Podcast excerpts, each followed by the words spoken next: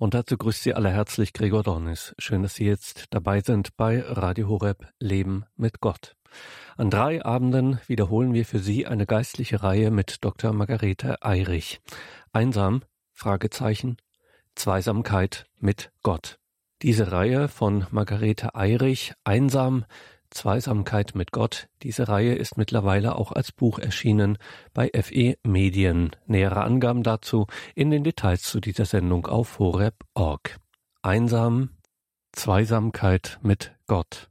Als wir diese Reihe im Osterlockdown 2021 starteten, hatte ich zu Beginn Gelegenheit, Dr. Eirich nochmal ein wenig zu befragen zu Besonderheiten des Titels und des Themas einsam, Zweisamkeit mit Gott. Dr. Eirich, wir müssen gleich zu Beginn, um hier alle Missverständnisse auch auszuräumen, eine Frage stellen, die vielleicht auf den ersten Blick ein bisschen spitzfindig klingt, aber doch auch theologisch wichtig ist, dass wir das vorher richtig sortieren und einordnen können wenn man jetzt auf den christlichen Gott schaut, dann müsste man ja eigentlich sagen, na ja, Zweisamkeit ist das eigentlich so richtig. Wir glauben ja an einen dreipersönlichen Gott, also müsste es nicht eher dann Viersamkeit heißen. Helfen Sie uns, dass wir diese Frage gleich zu Beginn und im Vorfeld hier ordentlich ausgeräumt haben. Ja, natürlich, Herr Dornis, haben Sie recht. Wir haben einen dreifaltigen Gott. Und insofern könnte man sagen, es müsste Viersamkeit heißen. Wieso ich diesen Titel gewählt habe, ist, weil es mir darum geht, dass die Menschen immer mehr in diese intensive Beziehung zu Gott hineinkommen und eine lebendige Gottesbeziehung pflegen, zu der wir ja alle berufen sind. Wir haben zwar einen dreifaltigen Gott, aber er ist ein Wesen. Ich habe ja einmal eine Sendung gemacht zur Dreifaltigkeit, das ist nicht so einfach. Wir haben einen Gott in drei Personen, aber er ist ein Wesen, wie wir auch im Katechismus stehen haben, ein Gott mit einem Wesen, also ganz eins. Und insofern dürfen wir auch zu diesem einen Gott eine Beziehung pflegen und somit eben Zweisamkeit. Und um das nochmal ganz irgendwie, sollte jetzt nicht anthropomorph klingen, aber wir sind also nicht, ähm, klingen als von Menschen gedacht. Dieser Gott ist so eins, der ist auch nicht eifersüchtig untereinander, wenn wir jetzt zum Beispiel nur eine Beziehung zu Jesus pflegen, weil er uns vielleicht am nächsten ist als Mensch gewordener Gott. Also dreifaltiger Gott, aber eben ein Gott und zu dem wir eine intensive Beziehung pflegen dürfen und deswegen eben auch dieser Titel Weisamkeit, in die wir immer mehr hineinwachsen sollen. Und was genau das im Konkreten dann bedeuten kann in unserem Leben mit Gott, dazu sind wir dann sehr gespannt zu hören, was Sie uns, Dr. Margarete Eirich, zu sagen haben. Einsam, Fragezeichen, Zweisamkeit mit Gott. Die letzte Zeit hörte ich immer wieder die Klage von Menschen, einsam zu sein. Einmal war der Ehepartner verstorben, einmal war es bedingt durch die aktuellen Entwicklungen, ein anderes Mal war es sogar ein Gefühl der Einsamkeit inmitten eines lebhaften Umfeldes.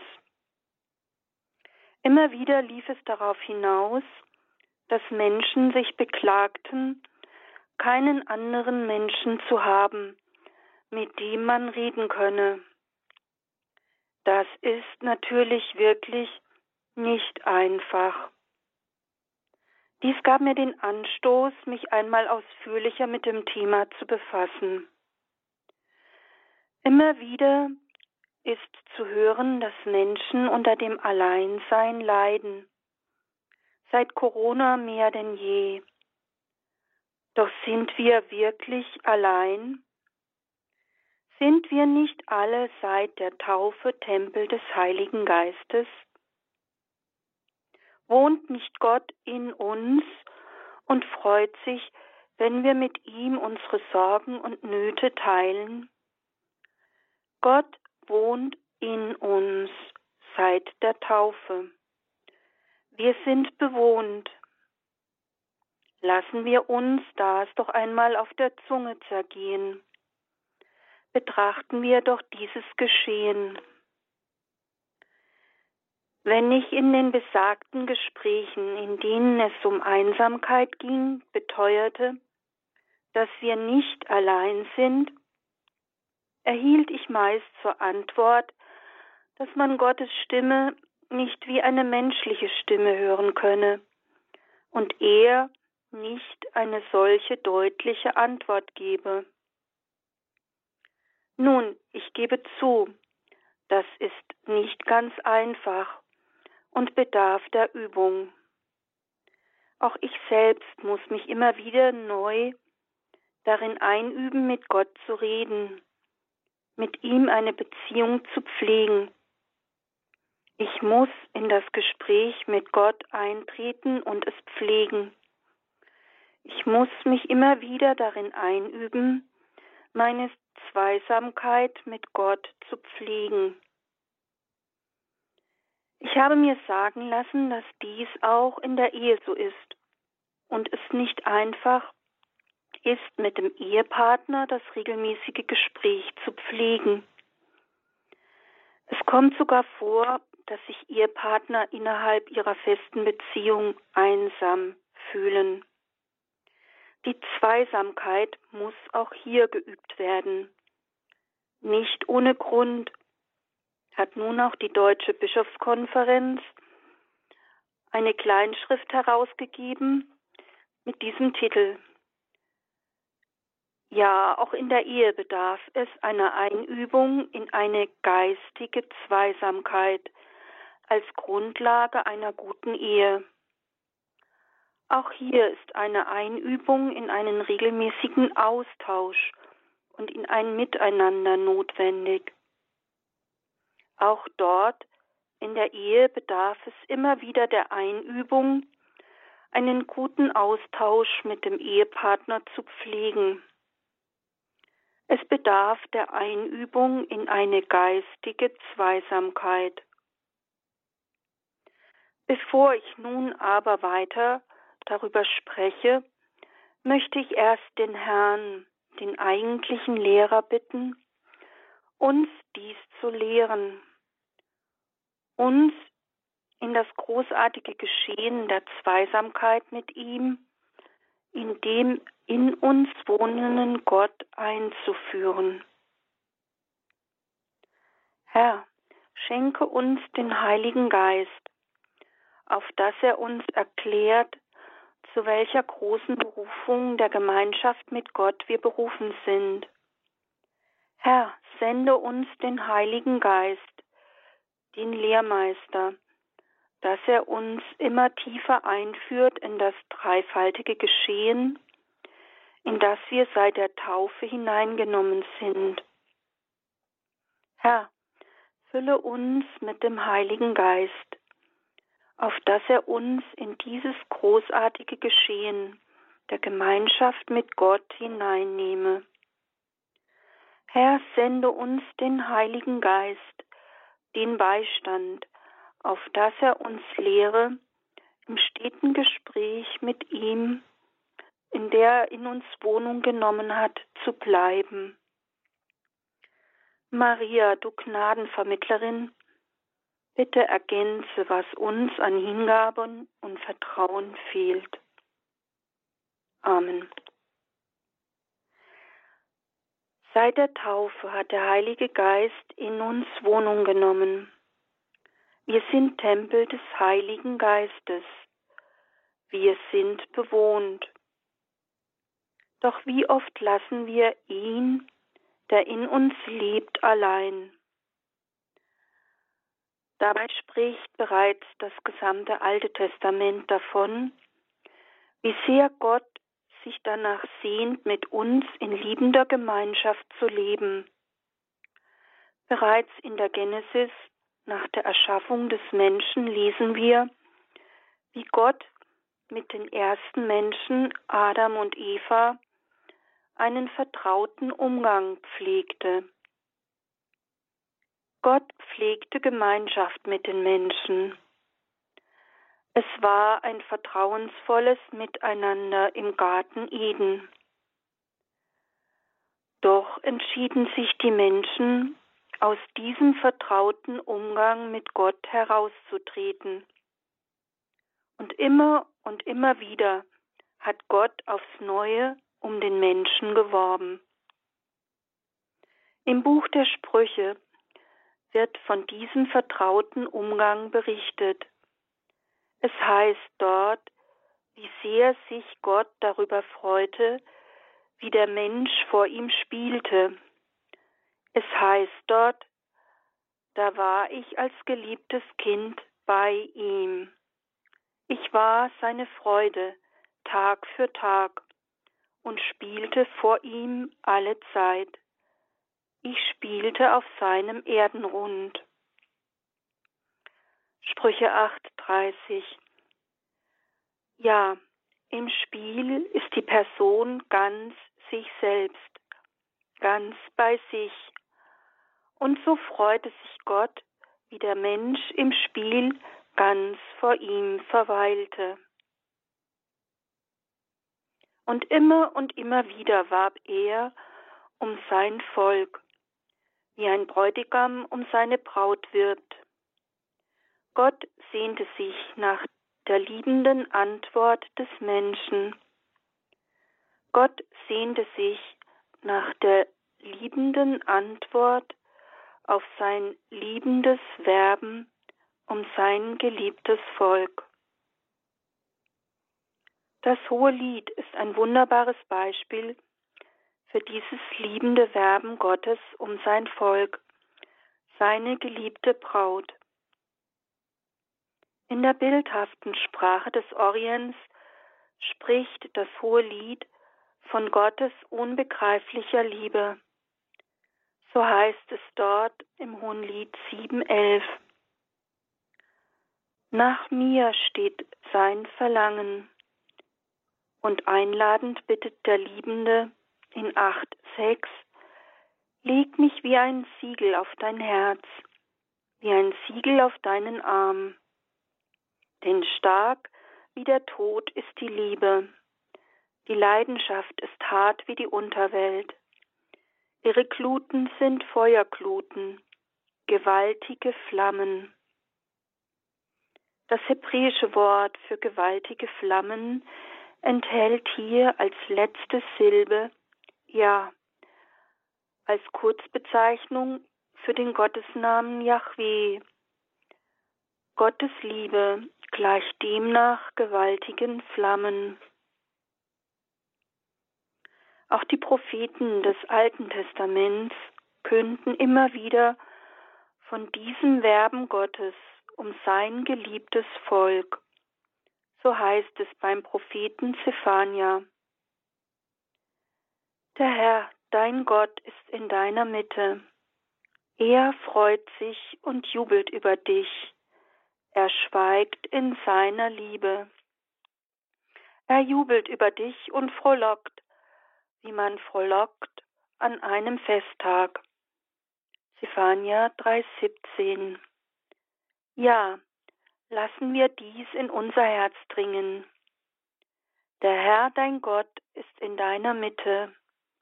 Er freut sich und jubelt über dich. Er jubelt über dich und frohlockt, wie man frohlockt an einem Festtag. Und bei Jesaja hören wir, wie der Bräutigam sich freut über die Braut. So freut sich dein Gott über dich.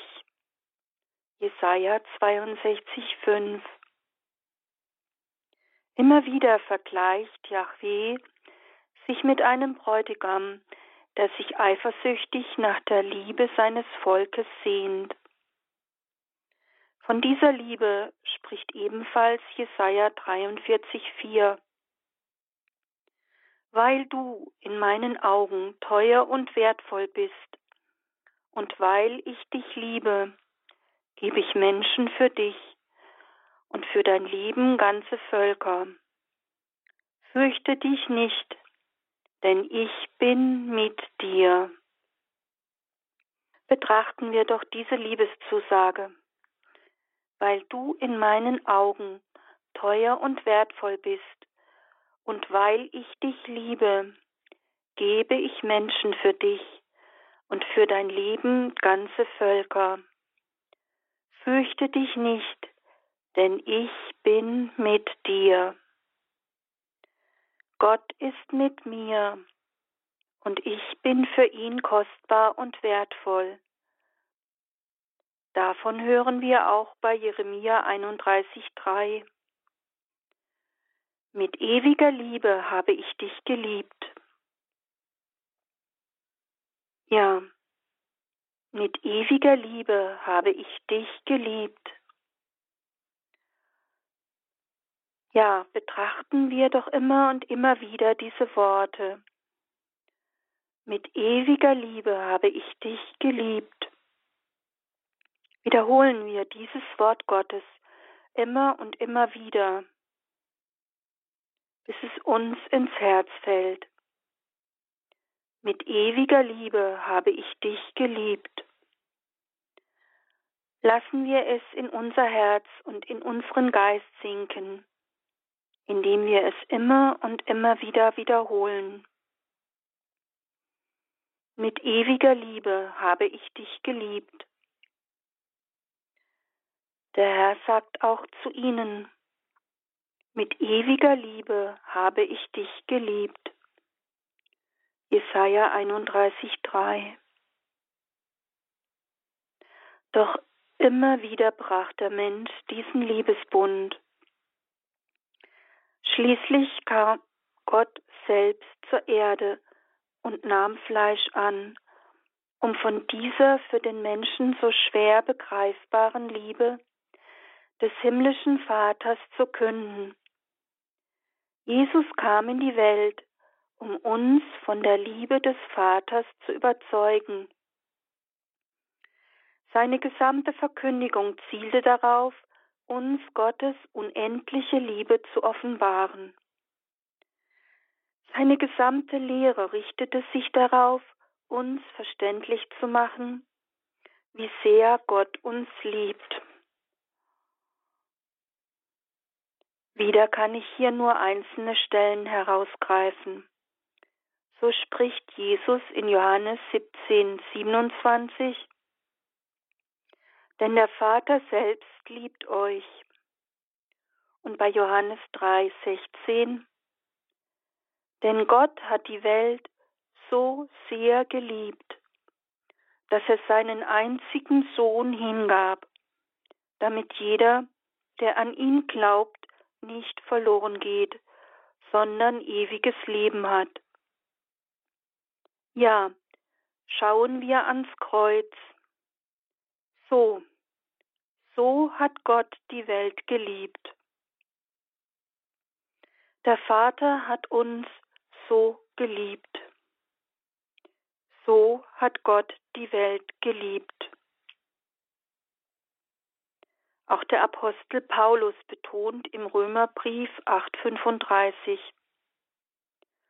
Was kann uns scheiden von der Liebe Christi? Bedrängnis oder Not oder Verfolgung, Hunger oder Kälte, Gefahr oder Schwert? Nein, Nichts kann uns von der Liebe Christi scheiden, weder Hunger noch Kälte, weder Gefahr noch Verfolgung. Jesu ganzes Bestreben war es, uns die Liebe Gottes zu verkünden. Immer und immer wieder suchte er danach, uns von dieser so großen Liebe Gottes zu künden. Die Kraft für sein Lehren schöpfte er aus seinem vertrauten Gespräch mit seinem Vater. Immer wieder zog er sich in die Einsamkeit zurück, um mit seinem Vater das Gespräch zu pflegen.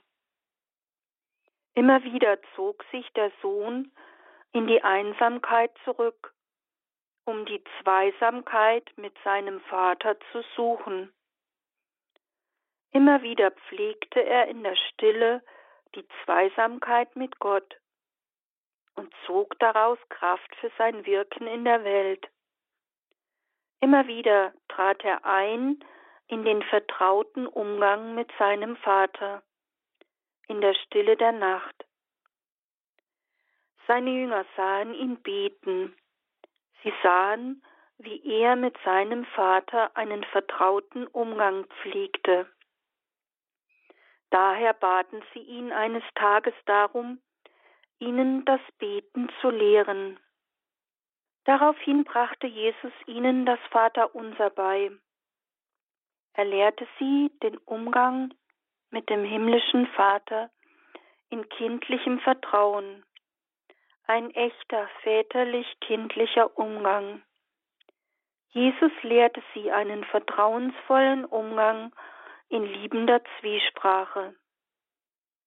Jesus lehrte sie, Gott liebevoll und vertrauensvoll mit Abba, Vater anzusprechen.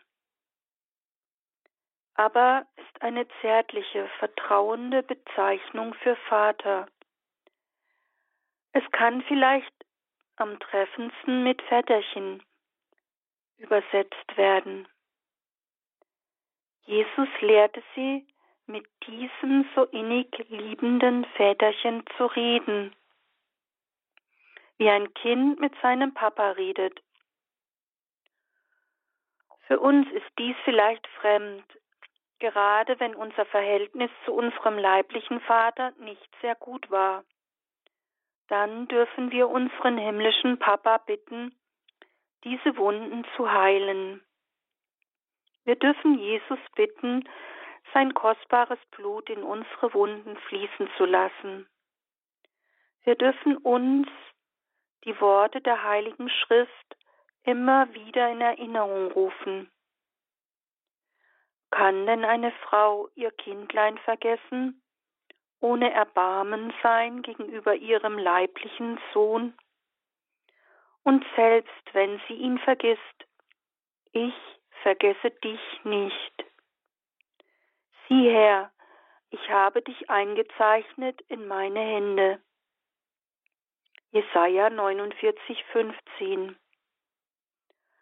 Ja, selbst wenn eine Mutter ihr Kind verlassen würde, Gott verlässt niemanden. Unser himmlischer Vater liebt uns unendlich, viel mehr als unser irdischer Vater wiederholen wir für uns dies immer wieder, damit es in unser Herz fällt. Ich vergesse dich nicht. Ich habe dich eingezeichnet in meine Hände. Gott vergisst uns nie. Ja, lassen wir uns dies in unser Herz sinken bei etwas Musik.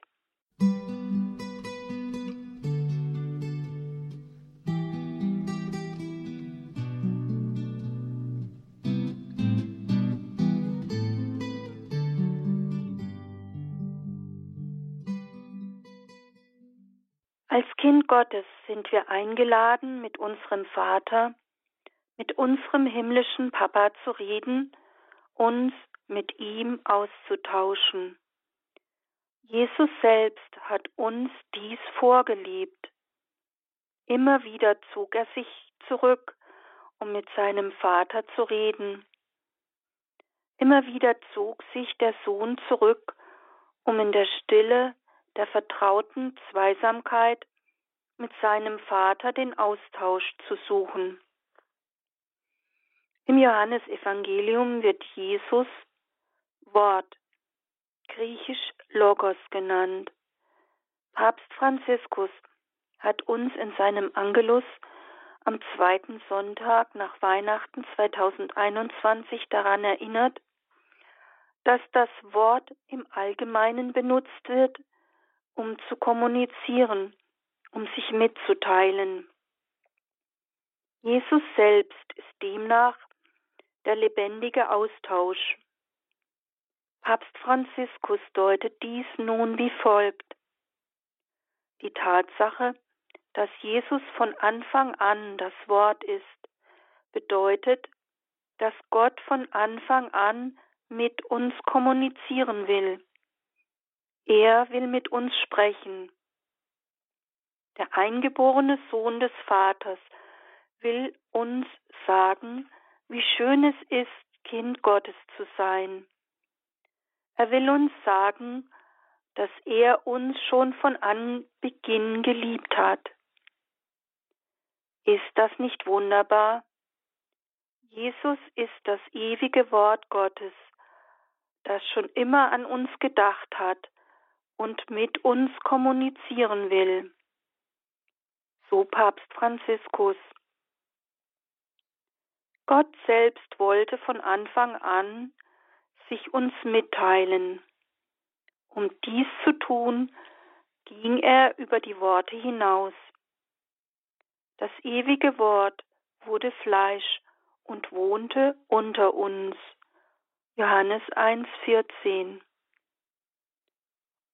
Um uns dies noch greifbarer, begreifbarer zu machen, nahm er einen menschlichen Leib an, vereinigte sich in einer unüberbietbaren Weise mit der menschlichen Natur.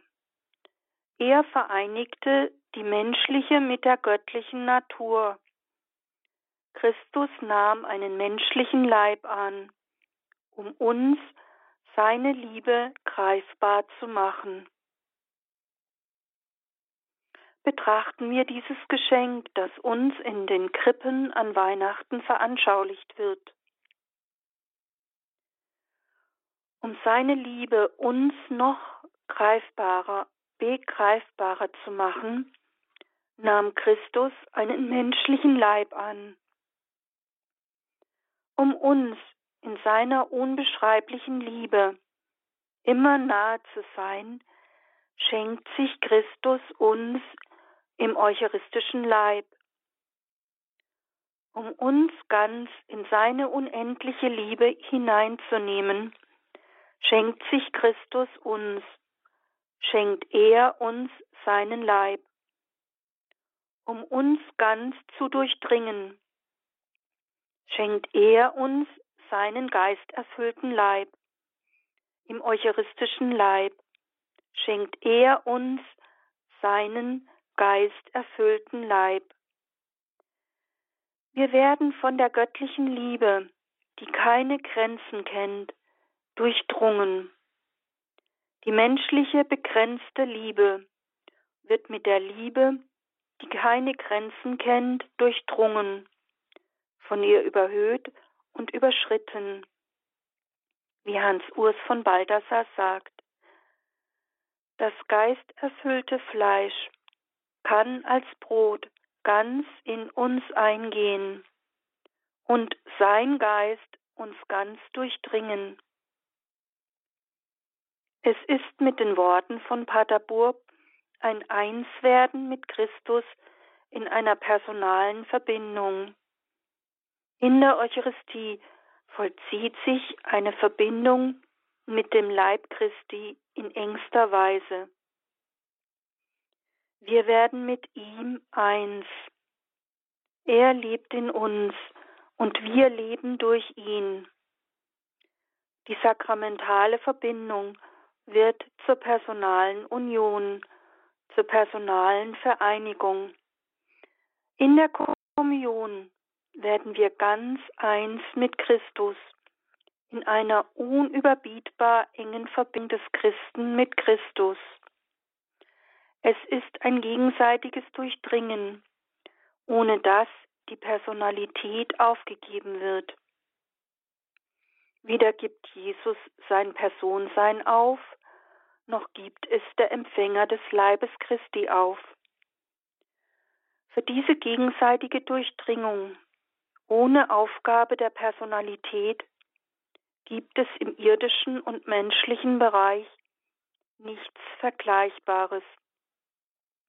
Es ist einmalig, wie wir mit Christus eins werden. So Pater Burb. Auch das Konzil betont nachdrücklich, dass wir in der Eucharistie wirklich Anteil am Leib des Herrn erhalten und zur Gemeinschaft mit ihm erhoben werden. Lumen Gentium 7.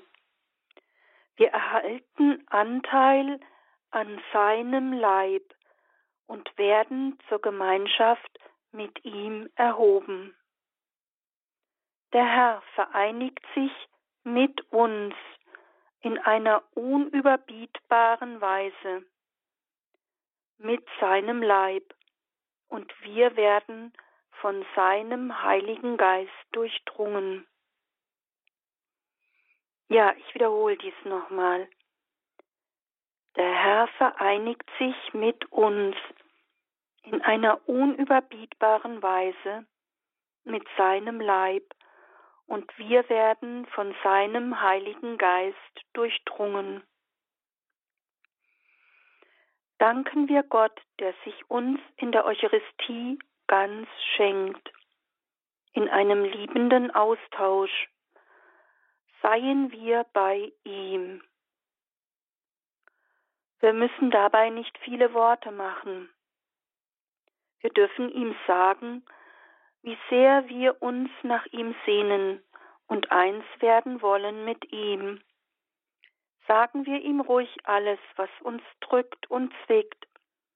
Strecken wir uns mit unserer ganzen Sehnsucht nach ihm aus. Öffnen wir uns für seine Liebe. Nutzen wir die Zeit der Kommunion, der Vereinigung mit ihm auch in der geistigen Kommunion, um tiefer in ihn und in seine unendliche Liebe einzutauchen. Nutzen wir diese Gnadenzeit, um mit ihm persönlich zu reden, ihm alles hinzuhalten.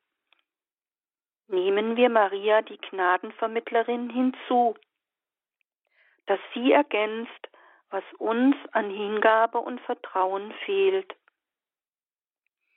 Wenden wir uns wirklich mit einer ganz großen Offenheit und einem blinden Vertrauen an ihn, der in diesem Moment zu uns kommen und uns mit seiner Fülle beschenken will. Seien wir wirklich bei ihm, seien wir bei dem, der sich für uns am Kreuz hingegeben hat, um uns zu erlösen. Seien wir bei dem, der uns unendlich liebt und sich so sehr nach uns sehnt. Seien wir ganz offen für das, was er uns schenken will. Die Zeit nach der heiligen Kommunion ist die kostbarste Zeit der persönlichen Begegnung mit dem uns unaussprechlich liebenden Gott. Er will uns begegnen. Er möchte uns heilen. Er möchte uns heilend begegnen. Nutzen wir diese Chance und nehmen wir uns mindestens fünf Minuten wirklich Zeit für ihn tauchen wir ein in seine Liebe. Schenken wir sie ihm auch nach der heiligen Messe als eine Zeit der Danksagung. Von Heiligen wird berichtet, dass sie genau in dieser Zeit der persönlichen Begegnung mit dem Herrn wesentliche Anstöße erhalten haben. So hat in dieser Zeit der Danksagung der heilige Vinzenz Palotti am 9. Januar 1835 den Anstoß zur Gründung der Vereinigung des katholischen Apostolats erhalten. Auch wird berichtet, dass der heilige Johannes Paul II. nach der heiligen Messe, soweit möglich, 15 Minuten dankend beim Herrn verweilte. Ich bin sicher, dass er genau in dieser Gnadenzeit die Kraft für sein nicht einfaches Pontifikat und seine so wertvollen Anstöße erhalten hat. Nutzen wir daher diese Gnadenzeit nach der heiligen Kommunion als unsere kostbarste Zeit zu einem persönlichen Verweilen beim Herrn. Tauchen wir ein in seine Liebe. Betrachten wir diese seine Liebe in einer Zeit mit Musik.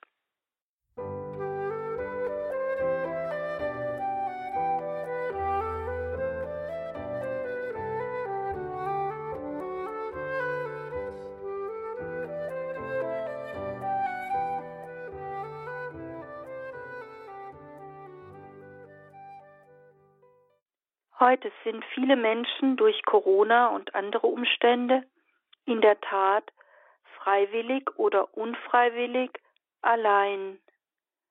Aber es ist das eine, allein zu sein, und das andere, einsam zu sein. Seien wir ruhig allein, aber seien wir nicht einsam. Pflegen wir die Zweisamkeit mit dem, der uns so unendlich liebt. Pflegen wir einen liebevollen Austausch mit dem in uns wohnenden Gott. Pflegen wir eine liebevolle Zweisamkeit mit dem, der für uns gelitten hat und ans Kreuz ging. Vielleicht ist es eine Hilfe, sich die Zweisamkeit mit Gott bildlich vorzustellen. Es gab im Jahr der Barmherzigkeit ein sehr schönes Mottobild. Es zeigt Jesus, wie er einen Menschen um seinen Kopf gewunden auf seinen Schultern trägt, ähnlich der Darstellung des guten Hirten, der ein Schaf über seinen Schultern trägt. Auf diesem Bild des Barmherzigkeitsjahres trägt Jesus einen Menschen auf seinen Schultern.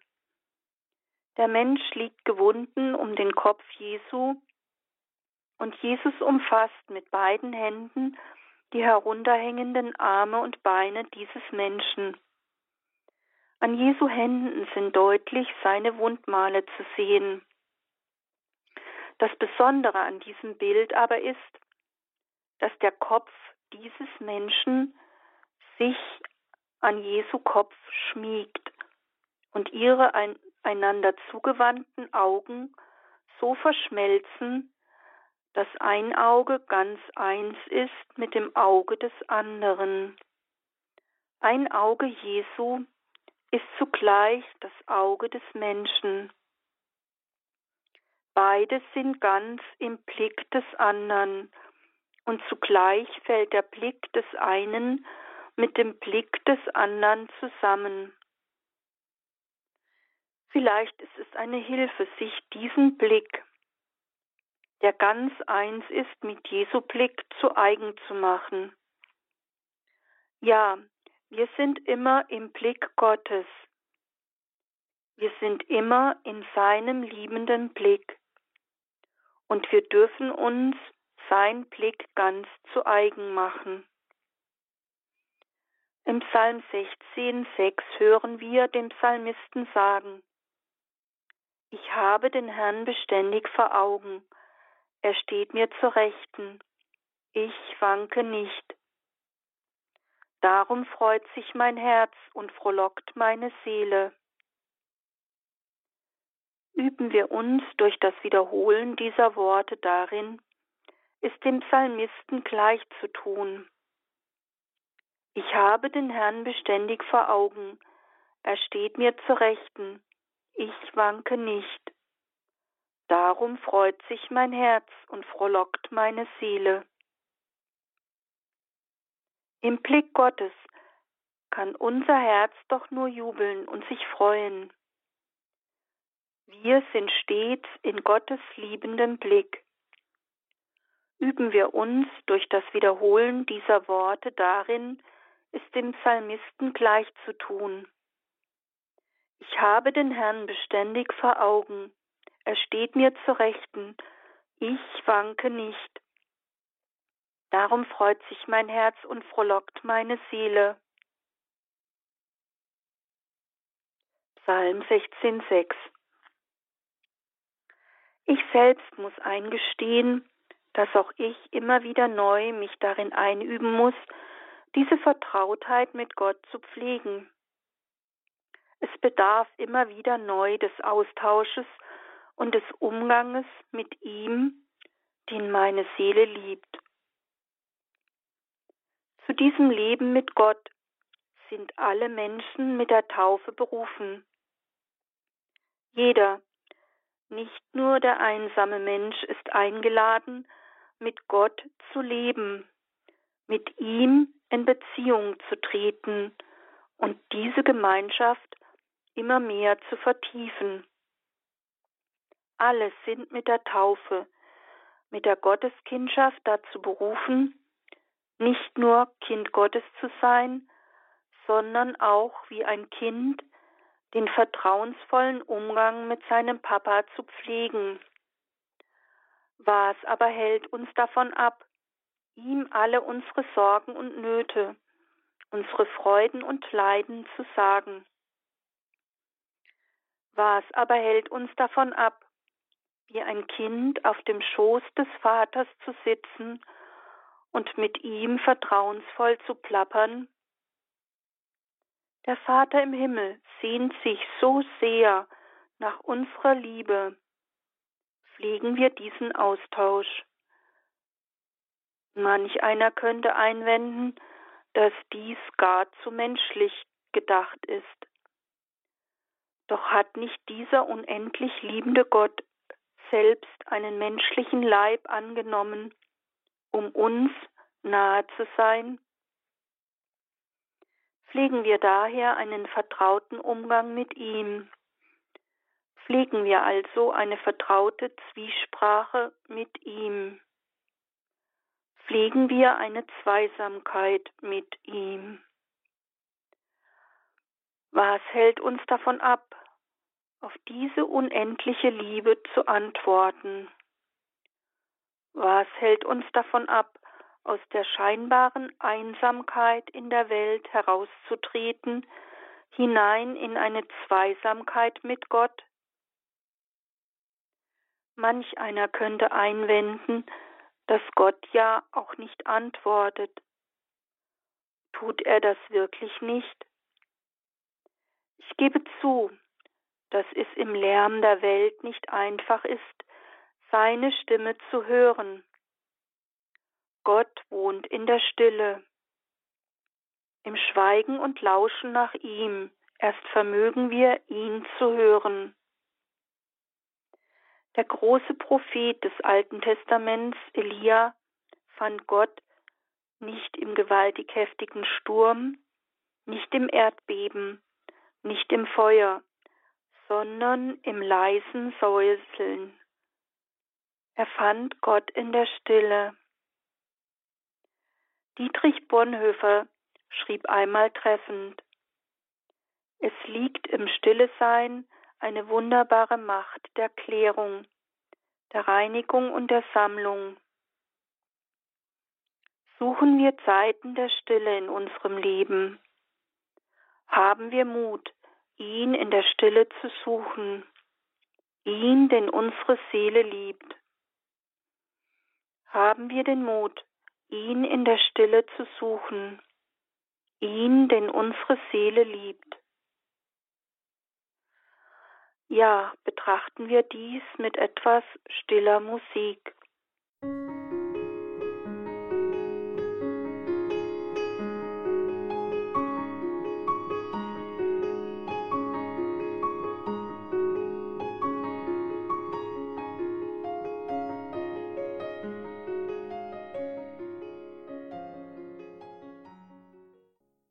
Wir hatten jetzt nun betrachtet, dass Gott in der Stille, in der Ruhe zu finden ist. Machen wir es vielleicht nun noch konkreter. Mit Jesu Auferstehung und Geistsendung haben wir eine innere Gemeinschaft mit ihm, eine neue innere Gemeinschaft mit ihm, eine neue geistige und tiefere Gemeinschaft mit Jesus, die noch inniger ist als es die Jünger während Jesu Wundertätigkeit erleben durften. Diese Gemeinschaft mit ihm ist ein Einssein mit Jesus, wie er mit dem Vater eins ist. Es ist eine Vertrautheit, die wir pflegen dürfen, die viel tiefer ist als die Vertrautheit, die die Jünger während Jesu irdischem Leben, seiner dreijährigen Lehrtätigkeit mit ihm erfahren durften. Denn damals war, wie in Johannes 7, 39 wir hören, der Geist noch nicht gegeben, weil Christus noch nicht verherrlicht war. Indem wir eine Beziehung zu Jesus pflegen, uns auf ihn einlassen, leben wir eine Gemeinschaft mit dem göttlichen Sohn. Es ist zugleich eine Gemeinschaft mit allen göttlichen Personen. Wie wir in Johannes 14, 23 hören. Wenn jemand mich liebt, wird er an meinem Wort festhalten. Mein Vater wird ihn lieben, und wir werden zu ihm kommen und bei ihm wohnen. Ja, lassen wir das einmal in uns hinein. Gott lebt in uns. Seit der Taufe wurden wir zum Tempel des Heiligen Geistes. Wir wurden Kinder Gottes. Gott wohnt in uns. Seine Herrlichkeit ist in uns. Doch diese Gemeinschaft muss auch gepflegt werden. Daher sagt auch Angelus Silesius, Halt an, wo läufst du hin? Der Himmel ist in dir. Ja, Gottes Herrlichkeit ist in dir.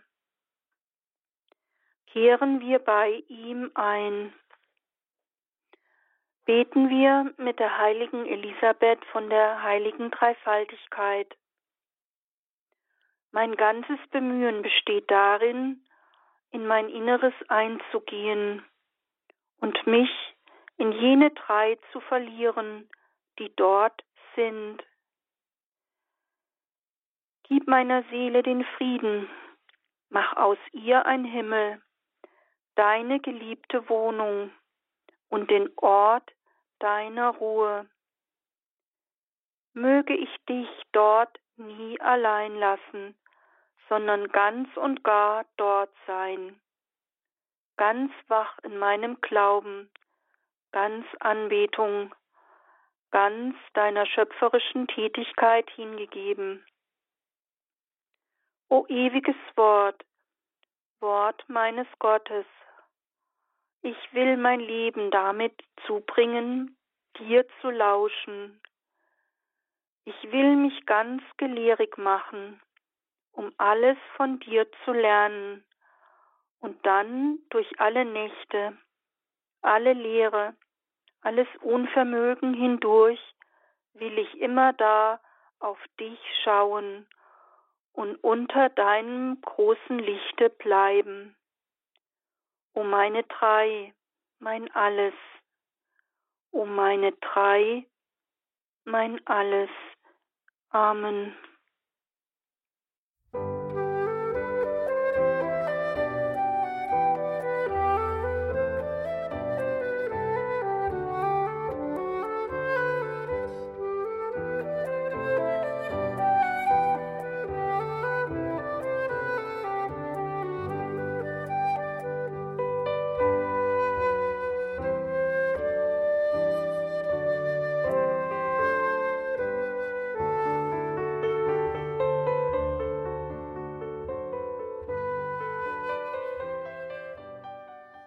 In der heutigen Credo-Sendung hörten Sie Dr. Margarete Eirich mit ihrer Reihe Einsam, Fragezeichen, Zweisamkeit mit Gott.